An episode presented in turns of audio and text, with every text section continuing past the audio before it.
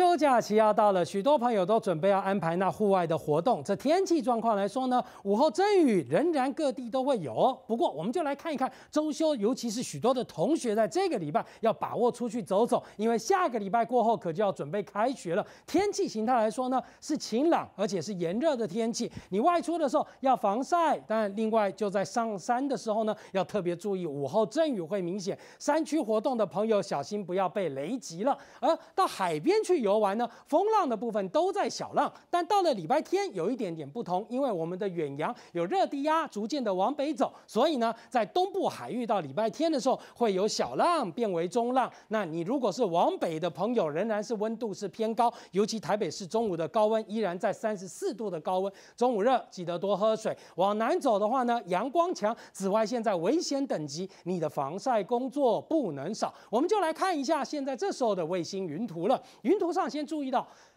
在今天中午以后呢，台湾上空的午后阵雨相对的是比较偏少的，只有零星的山区有些发展。但我们注意我们的东南方的海面有没有看到？这前两天变成低压的系统，在这两天进入到这个比较稳定的区块的时候呢，它的强度又略微增强了。今天增强为一个热带性低气压，目前太平洋高压的位置仍然是在日本东方的海面，而这个热低压呢，会沿着高压的边缘，逐渐的由西北西再转西北，再偏嘴北的方向移。